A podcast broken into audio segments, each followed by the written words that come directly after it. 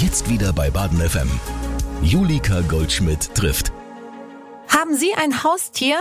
Dann werden Sie wissen, die Sorge ist groß, wenn es dem Tier mal nicht gut geht. Schließlich kann es nicht sagen, wo der Schuh drückt. Anke Stör ist Tierärztin. Sie hat einige Jahre lang in den USA gelebt und an Alligatoren geforscht. Während der Pandemie ist sie zurück in ihre südbadische Heimat gekehrt und hat in Balingen am Kaiserstuhl eine Praxis für Reptilien, Heimtiere und Exoten eröffnet. Und da erlebt sie einiges. Anke, ich freue mich riesig, dass du heute zu Besuch bist hier bei mir. Und ich freue mich noch mehr, dass du alleine gekommen bist und nicht in Begleitung irgendwelcher äh, vierbeinigen oder gar keiner beinigen Tiere. Das ist bei dir äh, durchaus möglich, ha? ja, hallo Julika, ich freue mich auch total hier zu sein. Ähm, ja, es kann durchaus mal sein, dass ich äh, noch jemanden dabei hätte, wobei ich jetzt, wenn ich privat unterwegs bin, probiere ich meine Patienten nicht überall hin mitzunehmen. Du hast deine Patienten jetzt schon direkt angesprochen. Du bist Tierärztin, spezialisiert auf Reptilien. Das ist richtig. Wie ist es denn dazu gekommen? Ja, das ist eine sehr gute Frage. Also wenn ich mal so tief in der Vergangenheit grabe, äh, bin ich wirklich letztens über so ein Grundschulpoesiealbum gestolpert und ähm, da habe ich wohl reingeschrieben, was ich früher mal werden möchte. Und da stand dann wirklich Dinosaurierforscherin. Oh wow, davon bist du nicht so weit entfernt. Das dachte ich mir auch, ja. Also das habe ich letztens erst wieder in der Kiste gefunden, dachte mir, das ist ja echt witzig. Das ist ja abgefahren. Also das heißt, die Faszination für Tiere, Lebewesen dieser Art, sag ich jetzt mal als Laien, war schon immer da. Ja, das ähm, würde ich jetzt nicht verneinen, genau. Also so Dinge mit Schuppen und ein bisschen komisch, bisschen seltsam, bisschen spannend. Ähm, das fand ich schon immer sehr interessant. Dinge mit Schuppen, wo die meisten ja eigentlich schreiend wegrennen, sagst du, hallo, schön dich zu sehen. Ja, sage ich, hallo, du bist aber besonders schön. Das finde ich toll. Hattest du als Kind oder als Jugendliche dann auch schon entsprechende Haustiere? Nee, also Reptilien hatte ich keine. Mein erstes Haustier, das waren in der Tat Rennmäuse. Mhm, also Und auch schon ein bisschen schräg. Ja, genau. Und ich habe auch immer noch so ein bisschen ein Febel, nicht nur für Reptilien, sondern auch für alle anderen, entweder sehr kleinen oder sehr großen Tiere, die alle so ein bisschen aus der Norm fallen und wo vielleicht andere sich nicht so wohl mitfühlen, das denke ich mir immer, oh, ihr habt aber auch verdient, dass ihr die beste medizinische Betreuung bekommt und dann schauen wir mal, wie wir das am besten hinkriegen. Das finde ich großartig. Wie kommt man dazu, dann darauf spezialisiert zu sein? Du hast Veterinärmedizin studiert? Genau. Und dann im Verlauf des Studiums schon gedacht, ich möchte mich um die mit den Schuppen kümmern? ähm, also ich meine, das Tiermedizinstudium ähm, ist ja eh relativ breit gefächert mhm. im Vergleich zu Humanmedizin. Ja. Ähm, beschäftigen wir uns ja eh schon mit mehreren Spezies ja, und klar. nicht nur mit einer. Mhm. Ähm, ja, und während des Studiums äh, muss man ja dann auch verschiedene Pflichtpraktika mhm. machen. Mhm. Und ähm, ja, da hatte ich mir auch eins ausgesucht äh, in einer reinen Reptilienpraxis, fand es also schon immer sehr spannend. Und durch meine Arbeit da wurde ich eigentlich nur darin bestärkt, dass ich also die Tiere einfach wahnsinnig toll fand und und halt so ein bisschen schade fand, dass die so ein bisschen stiefmütterlich im mhm. Studium ähm, nur betrachtet werden. Und ja, die sind halt ganz anders, weil die eine ganz andere Physiologie haben, ja. eine ganz andere Anatomie. Das heißt, man nimmt quasi alles, was man in fünfeinhalb Jahren Studium gelernt hat, probiert es so ein bisschen auf die Basics runterzubrechen, mhm. vergisst den Rest und äh, MacGyvert sich dann irgendwie was zusammen. und das geht ja bis heute so? Äh, ja, teilweise ist es bis heute so. Also zum Glück ist es so, dass die Wissenschaft ähm, stetig voranschreitet mhm. und auch wir inzwischen viel mehr wissen, auch über Infektionskrankheiten und auch mehr Fachbücher gibt. Aber so ganz am Anfang, da war das schon eine Herausforderung, weil so wirklich viel nachlesen konnte man nicht und okay. musste dann halt so überall seine Wissensbröckchen zusammensuchen mhm. Und das mit seinem medizinischen Wissen kombinieren und dann das Beste draus machen. Wer sind denn deine Patientinnen und Patienten? Ähm, ja, das ist so von, sag mal mal, so klein wie so ein ganz kleiner Gecko oder ein Anolis, die ja durchaus mal nur so ein bis zwei Gramm äh, sein können, bis zu Riesenschildkröten, Komodowaran, also die natürlich eher also Komodowaran in, im Zoo, ja. aber Riesenschildkröten, zum Beispiel Aldabra-Riesenschildkröten, ähm, gibt es durchaus auch sehr verantwortungsvolle und tolle Halter, die mhm. die Tiere in Privathaltung pflegen. Da sprichst du natürlich schon direkt was an. Reptilien, da ist ja auch nicht alles erlaubt, was Haltung angeht. Ne? Also viele dürfen gar nicht zu Hause gehalten werden oder wie ist da die Gesetzesgrundlage? Das ist in der Tat so ein bisschen unterschiedlich, wo man sich geografisch auf der Welt okay. auffällt. Mhm. Und auch innerhalb von Deutschland ist die Gesetzesgebung von Bundesland zu Bundesland sehr unterschiedlich. Ach, guck, okay. Und wie ist es hier in Baden-Württemberg? Eher liberal? Jupp. also hier sind die äh, Möglichkeiten ziemlich weit. Mhm. Ähm, natürlich sollte man trotzdem gewisse Sachkunde ja. haben und auch dementsprechend das bei der Behörde äh, anzeigen. Aber es, die Vorschriften sind nicht so strikt wie in anderen Bundesländern. Du sagst bei der Behörde anzeigen. Also das heißt, wenn ich ein exotisches Tier halte, dann muss ich das melden.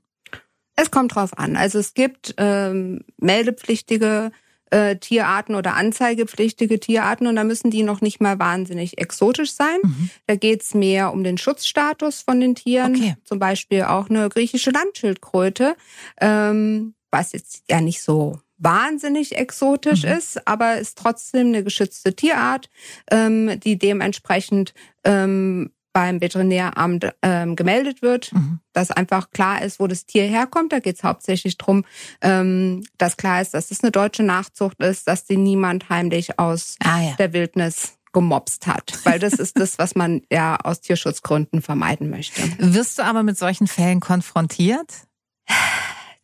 Ja. Ja, ja. Und die meisten, das sind wirklich nicht Leute, die das aus Böshaftigkeit ja. machen, sondern das ist wirklich Unwissenheit. Mhm. Dann sind die in Tunesien im Urlaub mhm. und da würden einem auf, auf, auf so einem Markt, werden ja. einem da die Schildkröten angeboten und man findet die natürlich ganz toll mhm. und ganz süß und macht sich vielleicht nicht so viel Gedanken drüber oder manche Leute, die denken sich, die tun auch noch was Gutes mhm. und retten die arme kleine Schildkröte, die mhm. da irgendwo in einer kleinen Box sitzt. Ja. Aber das ist natürlich gerade das Falsche, was man tun sollte, weil man muss sich immer vor Augen halten, dass mit jedem Tier, was man kauft, Jahrhunderte Tiere dafür wahrscheinlich es nicht schaffen. Ja, weil man damit natürlich wieder den Schwarzhandel ja. äh, beflügelt. Mhm. Zudem macht man sich auch strafbar. Mhm. Aber also es ist wirklich in dem Fall sehr falsch verstandene Tierliebe. Verstehe. Du hast gerade von dem Tier, dessen Namen ich leider schon wieder vergessen habe, das nur ein oder zwei Gramm wiegt, gesprochen. Äh, ein Anolis. Das ist ja sehr klein dann wahrscheinlich, bei ein bis zwei Gramm. Wie kannst du sowas untersuchen, so ein kleines Tier? Das geht gut. Also machen die mit? ja, also gerade bei so Echsen, also so kleinen Echsen, vor allen Dingen, also ich meine, die können auch größer werden, aber wenn es Jungtiere sind, dann sind die durchaus mal nur so ein oder zwei Gramm, je nach Spezies.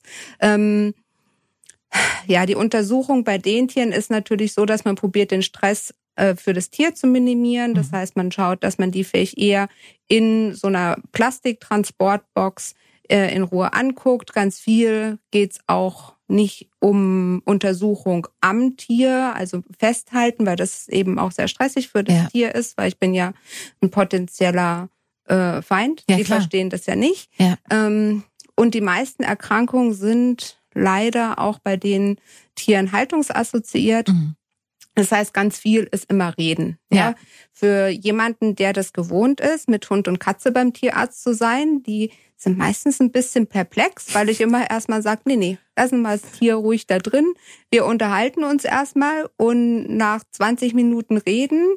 Nach 20 ähm, Minuten Anamnese. Das ist wirklich ja. so, ja. Äh, wo leider es wirklich drum geht, wo halte ich das Tier, mhm. ähm, was für ein Bodengrund, was für eine Beleuchtung, mhm. was wird gefüttert, Vitamine, Mineralstoffe, äh, Wasser, Überwinterung, ja, nein. Mhm. Wenn das für die Spezies wichtig ist, sollte man die natürlich überwintern.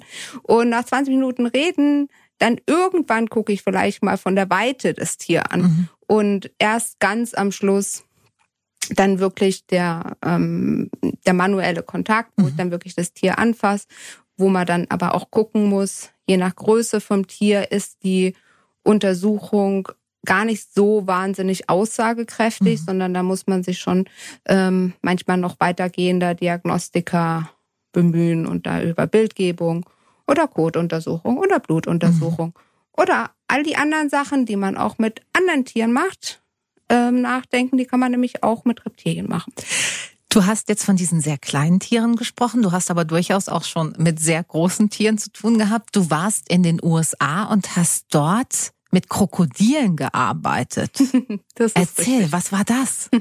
Ja, also in den USA habe ich eine sogenannte Residency gemacht. Das ist sowas wie eine ähm, internationale ähm, Spezialausbildung mhm.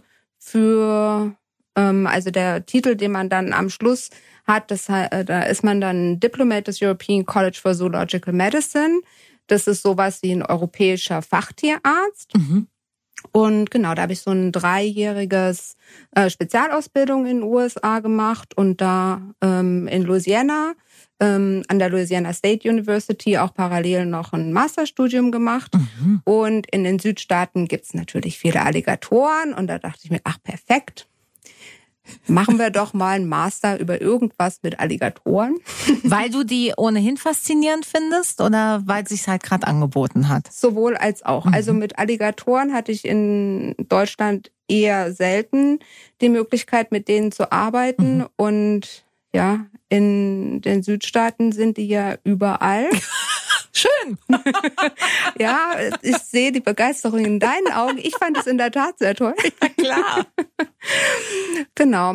Und ähm, sind natürlich auch ähm, wirklich ein sehr gutes Forschungsobjekt. Mhm. Insofern einfach wegen der schieren Größe, mhm. weil man viel an Probenmaterial von denen nehmen kann. Also für meine Masterarbeit, das ging über Bluttransfusionsmedizin bei, äh, bei Reptilien. Und da ist es natürlich schön, wenn man dementsprechend großes Tier hat, ja. ähm, wo man dann auch Blut abnehmen kann, ohne sich darüber Sorgen zu machen, dass dann kein Blut übrig ist. Ich verstehe. Das macht bei einem ein bis zwei Gramm schweren Tier eventuell dann doch einen Unterschied. Hattest du schon mal Angst vor einem Tier? Oder, äh, also ich meine, so ein Alligator, der ist nicht ungefährlich, machen wir uns nichts vor. Das ist richtig.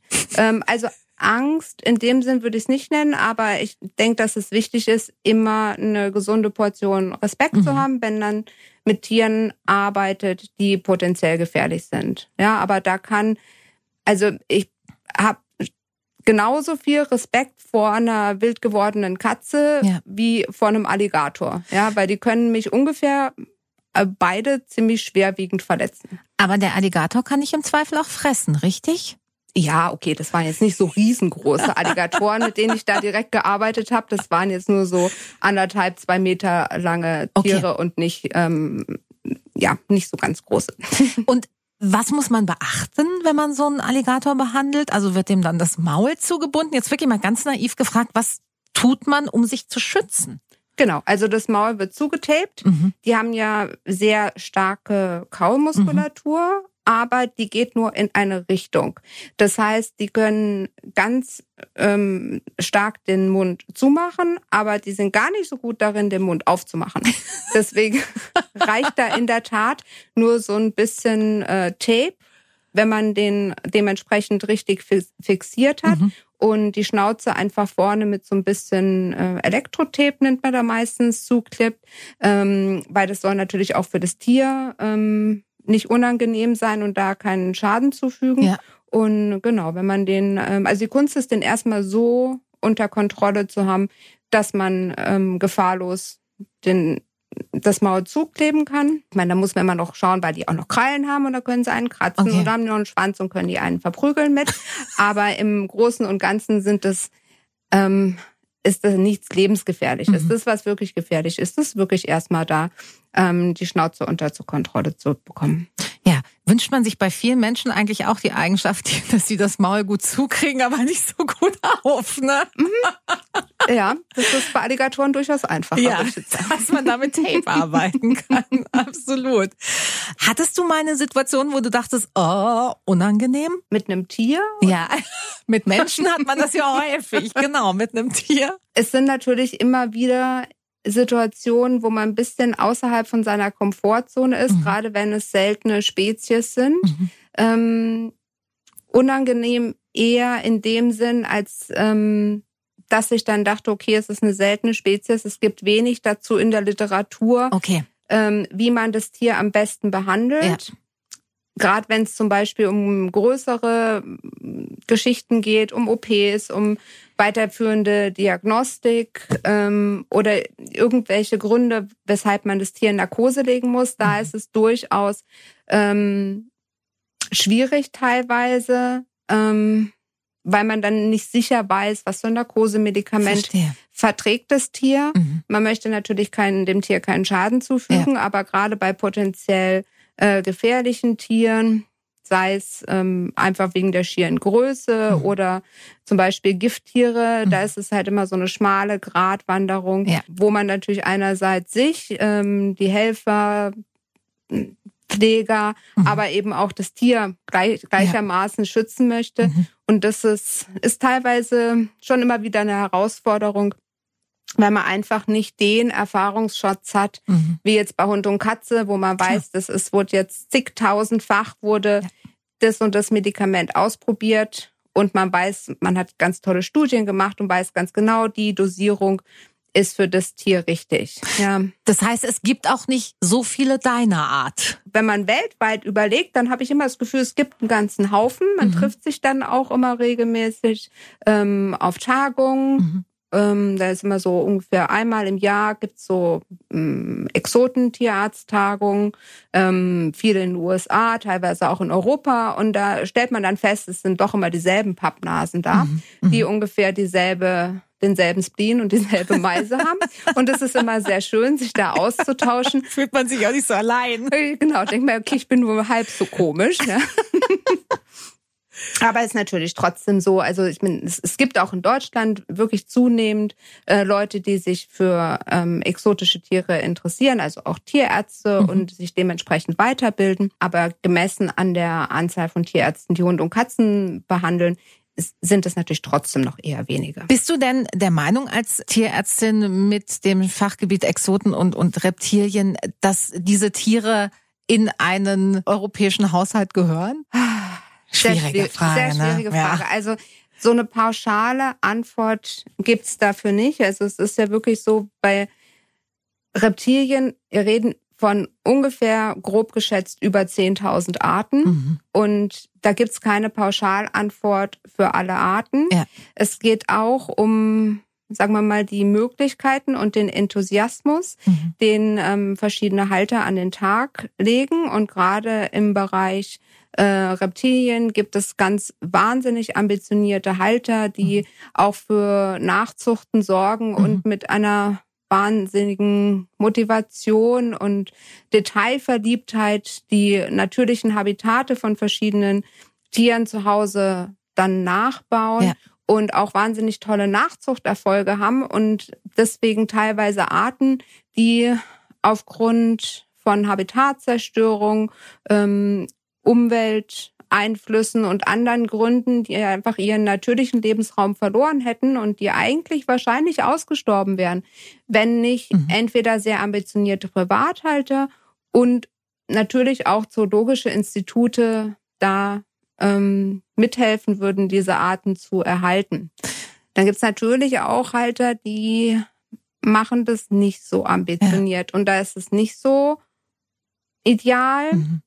Und da muss, muss man natürlich dann viel an Aufklärungsarbeit mhm. leisten, um dementsprechend ähm, dann den Gesundheitszustand auch von dem Tier zu verbessern, wenn der durch suboptimale Haltung verursacht wurde. Hast du selbst auch Haustiere?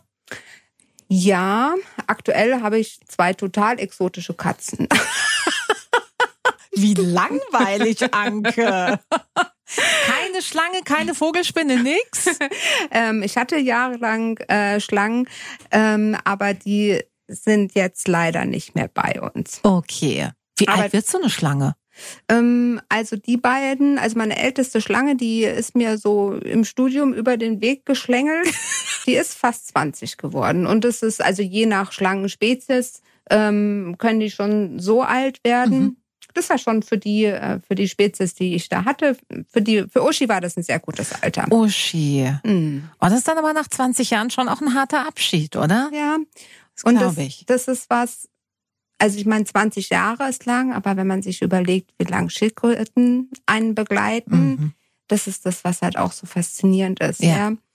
Die überleben einem Zweifel ja, ja, je nachdem, wann man sie anschafft, mhm. oder? Genau, das ist wirklich so eine, ein Generationenhaustier. Ja. Viele, sagen wir mal, Säugetierhalter, denen ist es gar nicht so bewusst. Mhm. Ja, also ich werde das nie vergessen. Eine meiner ersten Kundinnen ähm, während dem Studium noch, bei der ich bei der Behandlung von deren ihrem Tier geholfen habe, die Dame, ohne ihr zu nahe treten zu wollen, war auf jeden Fall über 90. Wahnsinn. Und ähm, kam mit ihrer Schildkröte und ähm, die war auch sehr, sehr alt und dann hat sie erzählt, dass sie die ähm, als Kind von ihrer Oma geschenkt bekommen hat, also Nein. dann auch als, als Schlüpfling. Und ähm, ja, die, die Schildkröte war leider sehr alt und im, im Endeffekt konnten wir nichts mehr für die tun. Aber dieses Gespräch mit dieser älteren Dame, das war, das hat mich auch wirklich nochmal ganz besonders berührt, weil die dann, Ich krieg eine Gänsehaut, tatsächlich ja, auch, wirklich. Mhm, weil die mir das so schön erzählt hat und meinte, das ist einfach so ein tolles Erlebnis gewesen, dass diese Schildkröte, die hat sie quasi ihr ganzes Leben lang begleitet. Mhm. Ja, mhm. ihr, all ihre Freunde sind schon von ihr gegangen, ja. ihr Mann war von ihr gegangen und die einzige, die sie ihr ganzes Leben lang äh, begleitet hat, das war diese Schildkröte. Wahnsinn. Und die haben ja auch wirklich wahnsinnige, tolle eigene Charaktere. Als Nicht-Reptilienmensch kann man sich das manchmal gar nicht so vorstellen. Tatsächlich nicht. Also wie ist eine Interaktion mit so einem Reptil sich vorzustellen? Also reagieren die, kennen die ein? Wie ist das? Na, es, es kommt ein bisschen drauf an. Also teilweise ist, glaube ich, die Interaktion eher essensmotiviert. ist bei mir auch oft so. Ja. ähm, und viel wird auch fehlinterpretiert, als ähm, dass, dass, dass Leute denken, dass sich deren ihr Reptil freut, wenn sie nach Hause kommen und in Wirklichkeit geht nicht eigentlich nur ums Essen. Ja, aber das, das kann durchaus auch ganz anders sein. Und gerade, also gerade Schildkröten sind ja wahnsinnig unterschätzt. Ja, wenn man ja. sich mit so Schildkrötenhaltern unter unterhält, die kennen, die vielleicht so eine, eine Gruppe von Schildkröten haben, die kennen ja wirklich die Eigenart Mhm. von jedem von ihren Tieren. Und die sagen dann, nee, den und den, den kann ich auf gar keinen Fall jetzt bei Ihnen in der Praxis lassen. Da muss ich jetzt den Kumpel dazu holen. Sonst wird der auf gar keinen Fall fressen, weil die kriegen allein Depressionen. Ach Gott. So. Ja, die haben ihren eigenen Kopf und die haben ihren eigenen Charakter und das ist aber das Ganze nicht so aufdringlich, würde mhm. ich sagen, wie so ein, wie so ein Hund zum Beispiel, der einem ja gleich so seinen Charakter ins Gesicht drängt. Ja, oder schlägt. oder schlägt, genau. Das machen die eher nicht. Aber nichtsdestotrotz haben die alle ihren eigenen Charakter mhm. Und ihr eigenes Wesen und das ist sehr, sehr spannend und die können natürlich auch sehr auf den Menschen geprägt werden. Wenn man kein Reptilienmensch ist, dann wird man das nicht verstehen können. Wie sind denn Reptilienmenschen so? Abgesehen davon, dass sie Reptilien lieben. Aber sind das schon auch spezielle Menschen? Ich meine, du hast ja jetzt tagtäglich mit solchen Menschen zu tun und du bist ja letztlich auch einer. Mhm. Ja, also es gibt sehr unterschiedliches Klientel, mhm. so ungefähr wie, wie ich auch schon erklärt habe mit diesen unterschiedlichen Haltern. Ja. Es gibt welche, ja. die einfach relativ unbedarft an die Sache rangehen und einfach das total spannend und toll mhm. finden, wie so ein Tier aussieht oder die vielleicht einfach nur von der puren Exotik angezogen sind ja. und sich denken, oh, so eine Bartagame. Was ist das? Das ist so eine Echse, mhm. so ein, ein relativ ziemlich freundliche und auch nicht so stressanfällige Tiere mhm. im Gegensatz zu zum Beispiel Chamäleons, was ich auch auf gar keinen Fall einem Anfängerhalter okay. empfehlen würde, weil ähm, ja, mit denen sollte man dann auch eher weniger interagieren. Es ist nicht so, dass man nicht mit denen interagieren darf. Bitte sprich mich nicht an. Aber da muss man einfach eher wissen, was die für Haltungsvoraussetzungen ja. haben und wie man die, ja, wie man mit denen umgeht, um dann nicht so viel Stress auf die Tiere auszuüben, dass sie sich deswegen bei einem zu Hause nicht wohlfühlen. Mhm. Ja, und dann gibt's eben andere Tiere, die sind da etwas in Anführungszeichen pflegeleichter. Also ich würde immer empfehlen, dass man sich vor der Anschaffung von irgendeinem Haustier ganz dringend ja. erstmal damit beschäftigt, was ist das eigentlich für ein Tier, was hat das für Bedürfnisse und mhm. auch am besten verschiedene Quellen dazu befragt. Also heutzutage gibt es ja eine schier nicht enden wollende Flut ja. an Informationen im Internet und teilweise sind es sehr gute Informationen und teilweise sind es vielleicht nicht so gute mhm. Informationen. Ja, ich denke immer, dass das wichtig ist, dass man sich zuerst darüber ja. informiert, sich vor allen Dingen auch darüber im Klaren ist, wie lange man mit dem ausgewählten Tier dann sein Leben teilt. Ja, also ja. Spontankauf sollte man natürlich bei auf ja. gar keinen Fall bei irgendeinem Tier machen, ja. aber bei einem Tier, was dann unter Umständen mehrere Jahrzehnte begleitet, wo man dann noch auch die Kinder oder die Enkel mit in die Planung einbeziehen muss, da sollte man auf gar keinen Fall sich zu einem spontanen Kauf hinreißen lassen. Also wenn man eine Schildkröte anschafft, vorher den Familienrat einberufen. Äh, idealerweise, ja, das ja, ist so. Wahnsinn. Du hast seit tatsächlich noch gar nicht langer Zeit eine Praxis in Balingen am Kaiserstuhl. Mhm. Hast du großen Zulauf? Haben viele Leute Reptilien? Ja, also ich kann mich in der Tat nicht beklagen. Mhm. Ja, also ich war jetzt eben einige Jahre in den USA gewesen mhm. und komme ja aber von hier mhm. und ähm, habe auch schon davor immer gerne Reptilien behandelt und ähm, habe glücklicherweise auch einige Kunden, die jetzt wieder den Weg zu mir gefunden haben, aber auch einige, die mich noch nicht kannten, die jetzt trotzdem zu mir kommen. Und ja, also das ist schön. Ja, und, ähm, na klar. Ich freue mich total, ja, und man unterschätzt es immer, die Menge an Kunden und Reptilien, die hier im Ländle so rumlaufen und schlängeln. ähm, ja, das sind doch schon einige. Und wie darf ich mir das jetzt vorstellen? Also da sitzt die Schlange neben dem Leguan, neben der Vogelspinne im Wartezimmer. Also es ist ja aktuell Corona, deswegen sitzen die alle nicht nebeneinander im Wartezimmer, sondern ich bestelle die brav hintereinander ein. Okay. Aber es ist äh, also ein guter Punkt. Ich mache halt eine reine Terminsprechstunde, um eben die Wartezeit für ja. die Tiere und auch den Stress, den die Tiere während der mhm. Warterei haben, zu verkürzen. Ich probiere das so minimal wie möglich mhm. zu halten. Mhm. Ähm, und ich bin in, in Räumlichkeiten, wo ähm, auch noch zwei andere Kollegen sind. Da ist noch eine Kardiologin, also eine Tierkardiologin. ich wollte gerade sagen, wenn jemand eh schon schwaches Herz hat und dann auf deine Patienten trifft. nee, das ist in der Tat eine Tierkardiologin okay. und äh, also macht ähm, Herzdiagnostik und wow. Ultraschall. Mhm. Die sind in denselben Räumlichkeiten und dann noch eine Kleintierärztin, was auch meine ehemalige Chefin ist. Ach toll. Ähm, man trifft sich ja immer zweimal ja. im Leben. und genau, und ja, damit da alles Corona-konform mhm. abläuft und um vor allen Dingen eben den Stress auf die Tiere zu vermindern, mhm. machen wir alle reine Terminsprechstunde und versuchen, dass sich da nicht die Hunde mit den Katzen und den Leguan und so um den nächsten Termin kloppen. Genau, das glaube ich für alle für alle Beteiligten besser. Und wie ist es um euren Stress bestellt, im Speziellen um deinen? Das ist ja wahrscheinlich echt ein Ding, so eine Praxis auf die Beine zu stellen. Ja. also das ist auf jeden Fall eine große Herausforderung. Ich meine, mhm. ich, ich wusste, worauf ich mich einlasse und dann auch wieder nicht. Ja, klar. Ähm, mhm. Aber ja, nach Jahren der Angestellten-Tätigkeit habe ich einfach gedacht, okay, so, ich springe jetzt mal ins kalte Wasser mhm. und ich möchte es jetzt machen und Hast genau. es nicht bereut bis hierher? Bis jetzt nicht. wie viel musst du arbeiten oder wie, wie teilst du dir so deine Arbeit auf?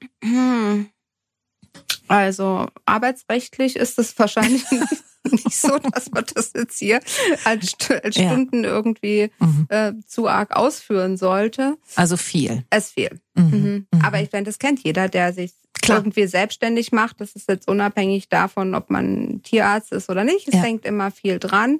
Tiere halten sich leider auch sehr selten an Sprechstunden. Ja. Tag, Nacht, Wochenende. Die werden halt immer irgendwie krank. Mhm. Und da muss man halt für sich sagen wir mal, die richtige Art finden, damit umzugehen, ja. um für seine Patienten da zu sein, aber als Einfrau-Praxis dann Klar. trotzdem noch irgendwann ein bisschen schlafen zu können. Du hast Einfrau-Praxis gesagt, das heißt, du hast keine Unterstützung. Also du musst, wenn da jetzt äh, die Boa Constrictor reingeschlängelt kommst, mit Halterin oder Halter plus mhm. Schlange alleine klarkommen? Jein. Ähm, also momentan, da wie gesagt die Praxis ähm, gerade noch in den Kinderschuhen steckt mhm. und es überschaubare Anzahl von Tieren sind mhm. und die meisten Halter ehrlich gesagt auch wahnsinnig toll darin sind, mir zu helfen und ja. ihr Tier festzuhalten, ja. wo wir auch wieder beim Thema Stress sind. Wenn die, mhm. die Tiere, die der eigene Halter das Tier festhält, das ist trotzdem nochmal was anderes, als wenn da eine komplett fremde Person Klar. das machen. Ähm, wenn größere Dinge anstehen, zum Beispiel Operationen, Narkose, dann ähm, habe ich jemanden, mhm. der mir dann helfen würde. Aber für die Routine Sprechstunde ja. momentan mache ich das alleine. Was fasziniert dich denn so an diesen Tieren? Erstmal sind die ja ganz schön. Gerade wenn man verschiedene Spezies sich anguckt, Chamäleons, Schlangen, die sind einfach diese Farbvielfalt mhm. und die Vielfalt auch an zum Beispiel Körperanhängen, wenn man so bei Chamäleons guckt, ja, die dann so verschiedene Hörner haben. Und also äh, ganz faszinierend und eben auch diese verschiedenen anatomischen und physiologischen äh, Features, die die haben. Wenn man zum Beispiel nur dran denkt, sowas wie das Herz. Ja, das Herz bei jedem Tier auf der Welt hat vier Kammern, zwei Vorhöfe und zwei Hauptkammern. Und dann kommen Reptilien und sagen, Wieso? Geht doch auch anders, ja? Und so ist es halt auch, wenn man anfängt, sich mit Reptilienmedizin zu beschäftigen, ja, dann stellt man halt fest, okay, ich habe gelernt, das Herz funktioniert so. Außer beim Reptil, da ist dann wieder alles ganz anders, mhm. ja, und mhm.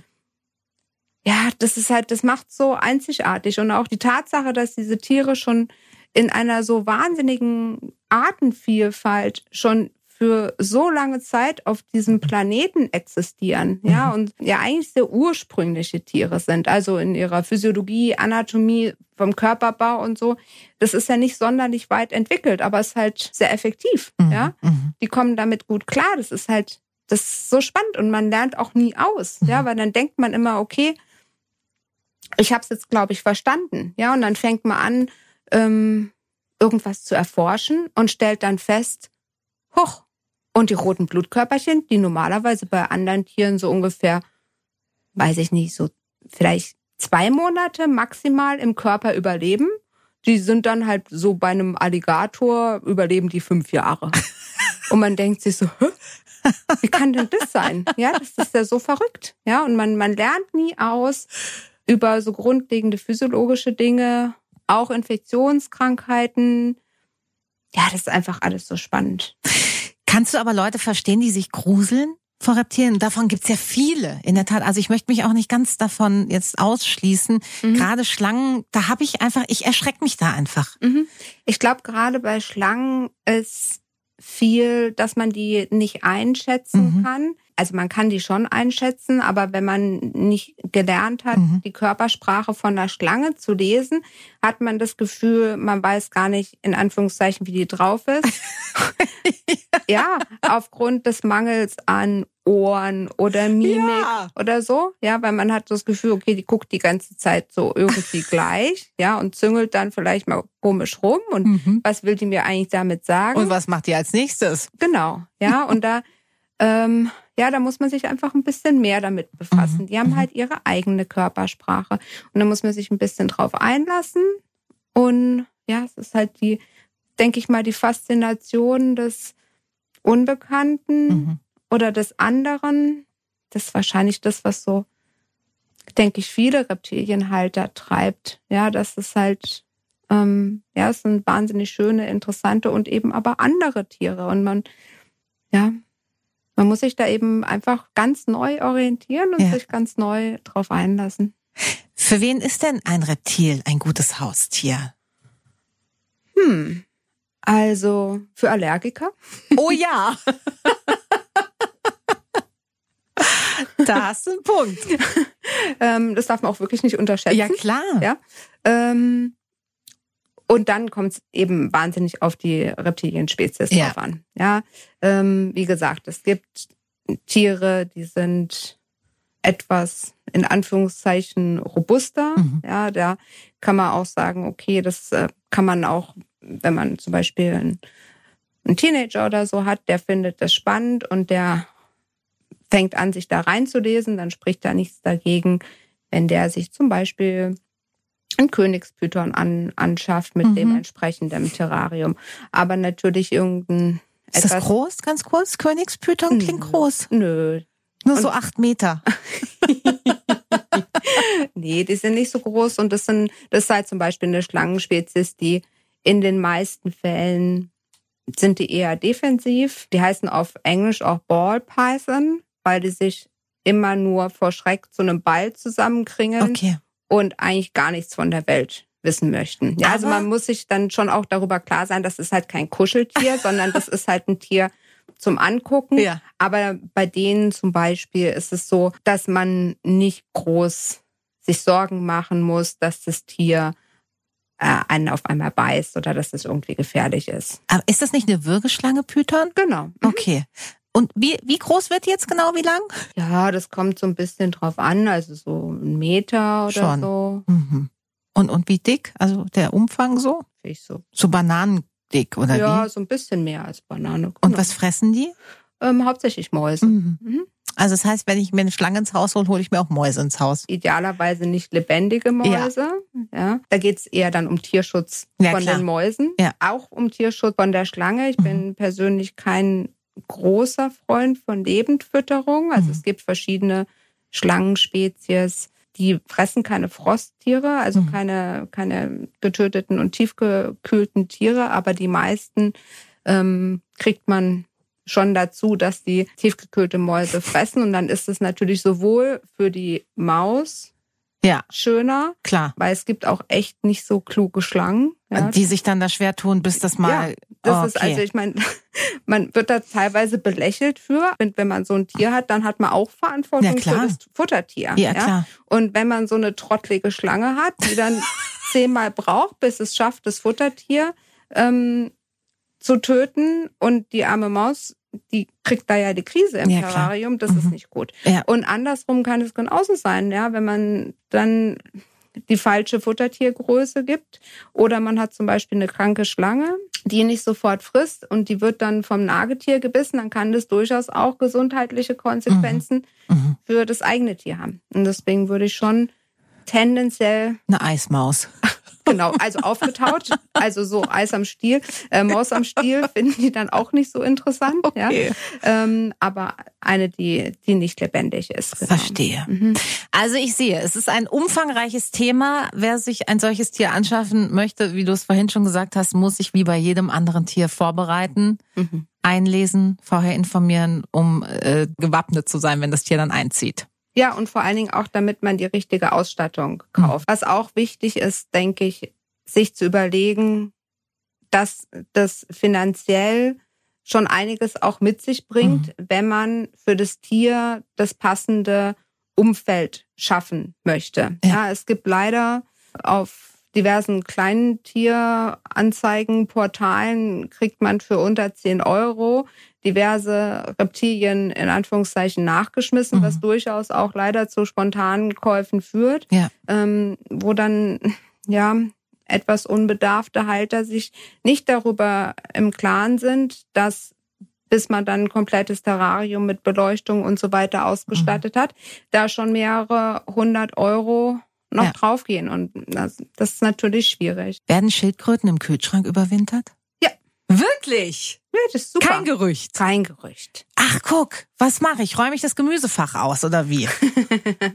Also, also erstmal nicht alle Schildkröten, sondern nur die, die auch in der Natur überwintern. Bitte nicht irgendwelche afrikanischen Oh Gott, oder oh asiatischen Spezies einfach mal knalle, alle knallhart neben den Kopfsalat stecken. Ja, das geht nicht gut aus. Ja, also es geht bei der Überwinterung immer nur darum, dass man den Tieren, die auch in der Natur überwintern, diese wirklich sehr wichtige Wachstumspause, Mhm. die auch wichtig ist für den Hormonhaushalt, Mhm. ähm, dass man die denen auch in äh, in Gefangenschaft in Anführungszeichen gibt. Ja, weil sonst werden die Tiere einfach kränker und ähm, ja, und Kühlschrank. Ich weiß, das hört sich immer lustig an. Ja, ja total. Aber im Endeffekt, also erstens geht es darum, dass man die nicht neben die eigenen Lebensmittel steckt, weil äh, allein aus hygienischen ja. Gründen, ja, also äh, ja, ich würde sagen, das ist lustig, aber es ist auch nicht so lustig, weil da durchaus ich auch schon in Situationen war, wo es da zu deutlichen Missverständnissen gab. Deswegen und die Schildkröte wirklich neben dem Kopfsalat gelagert war. Korrekt. Mhm. Also so sollte es nicht sein. Es sollte ein separater Schildkrötenkühlschrank sein. Verstehe. Ähm, da darf man auch gern äh, ein paar alkoholfreie oder alkoholische Erfrischungsgetränke daneben ja. lagern, ähm, aber bitte keine offenen Lebensmittel. Verstehe. okay. Und ähm, dann muss man sich einfach nur darüber im Klaren sein, vom Kopf her, dass der Kühlschrank einfach nur ein perfekt klimatisierter Raum ist. Mhm ja, ja. Ähm, wo man natürlich so einmal die Woche vielleicht so für eine Minute mal die Tür aufmachen sollte, dass entsprechend dann Luftzirkulation da passiert. Ich würde auch immer empfehlen, während der Zeit einmal ganz kurz die Schildkröte zu wiegen, um mhm. da zu gucken, dass die kein Körpergewicht verliert, weil mhm. idealerweise ähm, tun die während der Überwinterung ja so ihren Körpermetabolismus runterfahren, dass die keine Energie ähm, verbrauchen mhm. und dementsprechend auch nicht abnehmen. Das heißt, eine Schildkröte, die während der Überwinterung signifikant Körpergewicht abnimmt, heißt über zehn Prozent Körpergewicht Verlust. Während der Überwinterung ist auf jeden Fall immer ein ziemliches Alarmzeichen, okay. dass irgendwas nicht in Ordnung ist. Ähm, dann sollte man allerdings auch nicht sofort vor Schreck die, Kühlschrank, äh, die Schildkröte aus dem Kühlschrank raus. Sondern vielleicht die Biersorte äh, ändern, neben der sie gelagert ist. Oder vielleicht den äh, reptilienkundigen Tierarzt oder die reptilienkundige Tierärztin anrufen. Also dich. Ähm, zum Beispiel, ja. wenn sie, wenn sie hier bei uns ist. Mhm. Ähm, und ich empfehle das deswegen gerade bei uns hier unten in der Region, weil man diesen Jahreszeiten nicht mehr trauen kann. Ja. Ja? ja. Gerade letzten Winter war das wirklich problematisch. Ja, da war es eigentlich nicht so schlecht kalt. Mhm. Und dann auf einmal im Frühjahr ist es warm geworden und alle Schildkröten, die draußen überwintert haben, dachten sich dann so im Februar, März mhm. rum, ah ja super, alles klar, ist Sommer, ich leg da mal los mhm. und haben angefangen, sich auszubuddeln und dann kam ja nochmal so ein richtig starker Kälteeinbruch. Ja. Und da das ja Ektotherme, das heißt von der Umgebungstemperatur abhängige Tiere sind, sind die dann echt aufgeschmissen gewesen, okay. ja, weil dann war es zu kalt, mhm. da funktioniert der Körper dann nicht. Mhm. Ähm, das heißt, die essen nicht, die trinken mhm. nicht, aber es ist dann auch nicht so kalt, wie es normalerweise während der Überwinterung ist. Das heißt, idealerweise für so europäische Landschildkröten, also griechische Landschildkröten zum Beispiel, perfekte Überwinterungstemperatur ist so vier bis acht Grad, mhm. während der, während in, in dem Temperaturrange ähm, ist es so, dass der Körper sich so runterfährt, dass auch keine Giftstoffe produziert werden. Wenn die dann aber so ein bisschen wärmer werden, so 10 bis 12 Grad, dann ist es noch zu kalt, dass die richtig fit werden und anfangen zu fressen und zu trinken. Aber der Körper fängt schon heimlich wieder an, ähm, ein bisschen zu arbeiten mhm. und Giftstoffe zu produzieren. Oh, das klingt nicht gut. Das ist nicht gut, ja. genau. Und um dem zu entgehen, würde ich immer empfehlen, sobald die Schildkröten sich im Herbst einbuddeln, mhm. also wenn die draußen sind mhm. und Schildkröten gehören nach draußen, mhm. also europäische Schildkröten, ja. tropische, andere Geschichte, ja. aber das wird den Rahmen hier sprengen. Wir machen noch mal ein Schildkröten-Feature. aber europäische Landschildkröten gehören auf jeden Fall nach draußen in den mhm. Garten.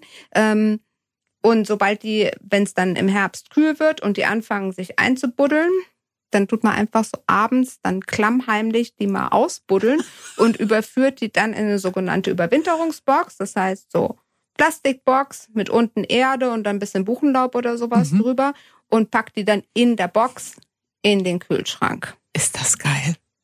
Reptilien. Einfach ein bisschen anders. Anke, ich habe ganz viel gelernt. Ich finde es super spannend. Möglicherweise schaue ich Schlangen äh, demnächst nicht mehr ganz so furchterfüllt an, sondern guck erstmal, wie guckt die eigentlich so? Guckt die vielleicht anders, als ich gerade denke? Und dann denke ich an dich und äh, freue mich wirklich, dass du mir heute so viel erzählt hast. Danke. Sehr gerne. Wenn du irgendwelche Fragen hast, jederzeit. immer. Julika trifft. Das ist der Talk für Baden.